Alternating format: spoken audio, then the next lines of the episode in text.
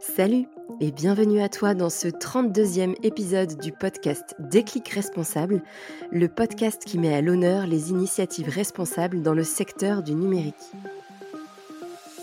Je suis Perrine Tanguy, consultante en stratégie digitale et e-commerce responsable. J'ai été rejoint par Tiffaine Brigand sur l'aventure du podcast début 2023. Tiffaine est apprentie consultante en numérique responsable, passionnée par les enjeux numériques. L'une et l'autre évoluant à sa manière dans le monde du numérique, nous avons ouvert les yeux sur les impacts sociaux, éthiques et environnementaux que peuvent avoir les technologies sur nos sociétés et notre planète. Ainsi, il nous tient à cœur d'éveiller les consciences sur ces dangers qu'on n'évoque pas ou trop peu aujourd'hui et de valoriser les nombreuses initiatives positives qui existent déjà. J'ai rencontré Tiffen dans le cadre d'un projet Nanto-Montréalais ce projet, que nous présenterons plus longuement dans un prochain épisode, imagine un avenir du numérique plus responsable, un numérique à l'horizon 2034.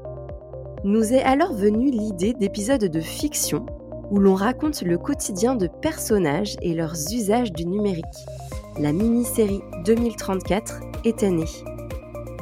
2034 offre un clin d'œil à la dystopie de George Orwell 1984. Mais plutôt que d'offrir une vision dystopique, nous te proposons ici le portrait d'un futur plus nuancé.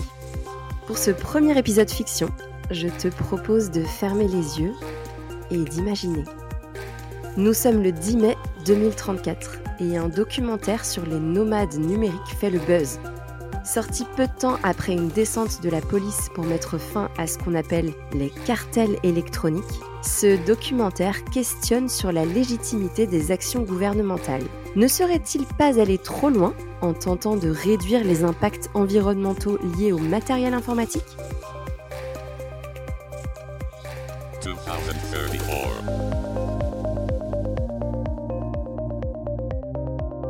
Nous vous présentons une entrevue réalisée il y a quelques mois, le 1er février 2034.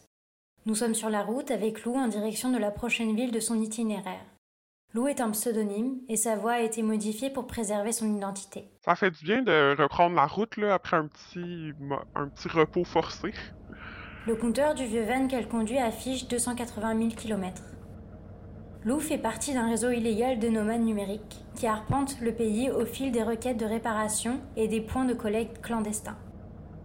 On arrive bientôt, c'est la prochaine sortie.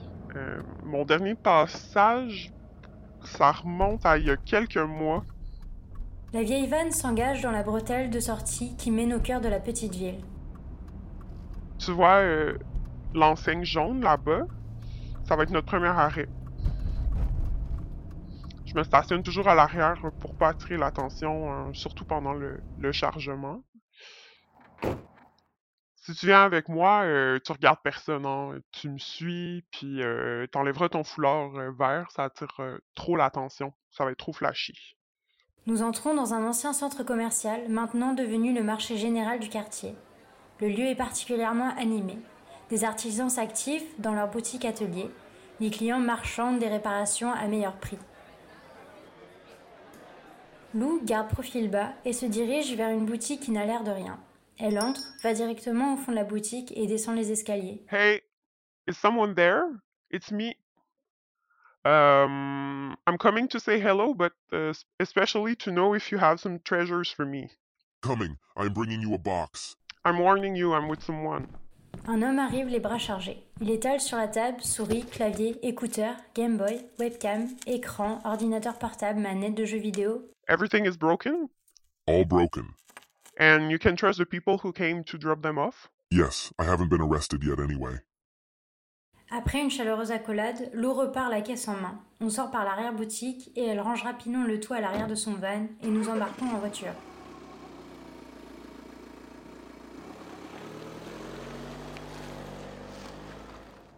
J'ai un système très élaboré, comme tu as pu le voir.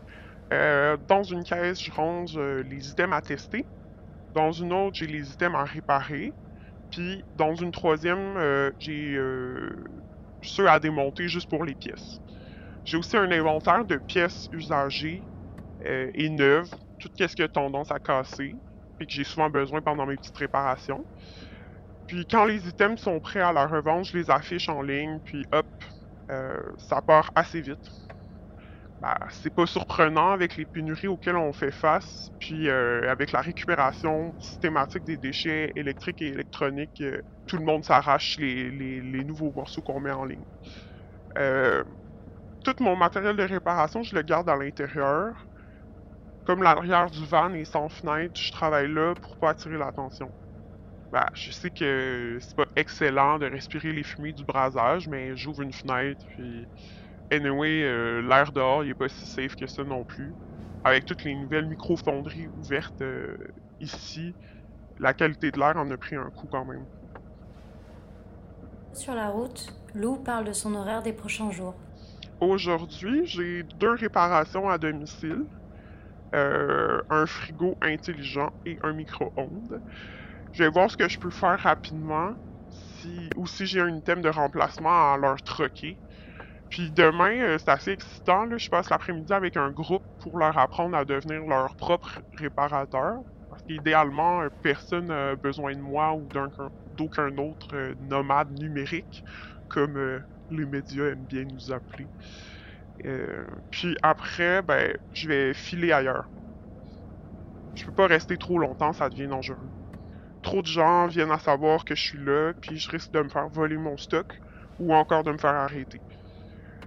Après quelques mois sur la route, on se pose, on revient au bercail, on se trouve une job pour enflouer nos coffres, euh, on reprend contact avec nos familles, on, invente des histoires sur les derniers mois, on fait croire qu'on avait un contrat à l'étranger qui s'est très bien passé.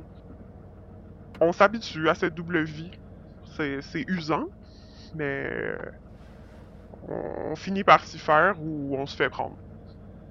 Dans la foulée de la loi 801, qui déclare tout acte détournant des coffres de l'État les appareils électroniques qui ont atteint leur fin de vie utile, le programme Dénonce est lancé en 2030. Depuis, à l'échelle du pays, 10 000 signalements sont faits au quotidien par des citoyens pour aider la police à stopper les activités des nomades numériques la conservation d'appareils non utilisés, les actes de réparation, la revente et la mise au rebut d'appareils électriques et électroniques est interdit, sous prétexte qu'ils détournent une ressource potentielle des services essentiels. Ça me fait rire qu'on nous appelle les nomades numériques. Parce que euh, il y a 20 ans, les nomades numériques, ils étaient mis sur un piédestal. C'était une gang de jeunes pros privilégiés, composés de sur mon avis, de petits insouciants qui prenaient l'avion euh, deux, trois fois par année pour travailler sur leur laptop et faire du yoga sur la plage. Euh, puis aujourd'hui, on nous appelle de la même manière, mais on est une bande de criminels. On est traqué euh, parce qu'on capte une ressource dont le gouvernement a besoin depuis que nos relations avec l'Asie et l'Afrique sont parties en couille. puis qu'on on doit se taper le sale boulot de fabrication puis de récupération qu'on refilait euh, auparavant à d'autres pays. Crois-moi, j'étais au rendez-vous quand les premiers programmes circulaires ont été mis en place au début de la décennie. Mais là, de voir que les items collectés sont reconditionnés quasiment donnés aux grands industriels pour ne pas perturber leurs activités économiques, alors que tant de travailleurs doivent se réinventer, innover frugalement, moi, ça me, ça me dépasse. Puis c'est ça qui me pousse à résister. Résister, Lou l'aura fait jusqu'à son arrestation quelques semaines avant l'apparition de ce reportage.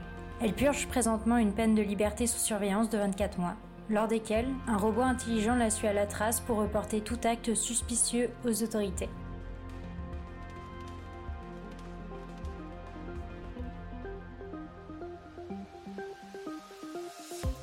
Cet épisode fictionnel a été écrit par Sarah Libersan qui nous plonge dans un monde où les ressources matérielles se font rares.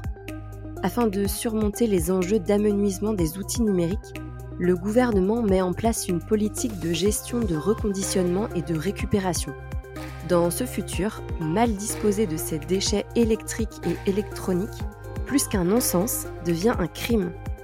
Ceci pourrait être vertueux si ce n'était pas fait en favorisant les entreprises privées qui tentent, à travers les lois, de s'accaparer les richesses associées aux matériaux récupérés. Il devient ainsi illégal de sortir des filières de gestion de matériaux établies par l'État. Pour faire face à cette gestion autoritaire, des formes de résistance citoyenne émergent pour reprendre contrôle et faciliter l'accès aux ressources matérielles.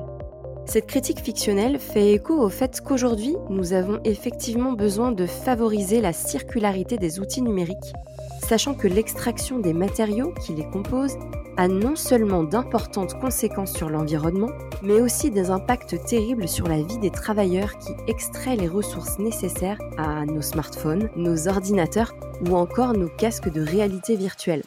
Pour autant, bien que la gestion circulaire soit nécessaire, il sera important de concevoir des lois et processus favorisant la diffusion des compétences en réparation et des richesses associées à ces ressources.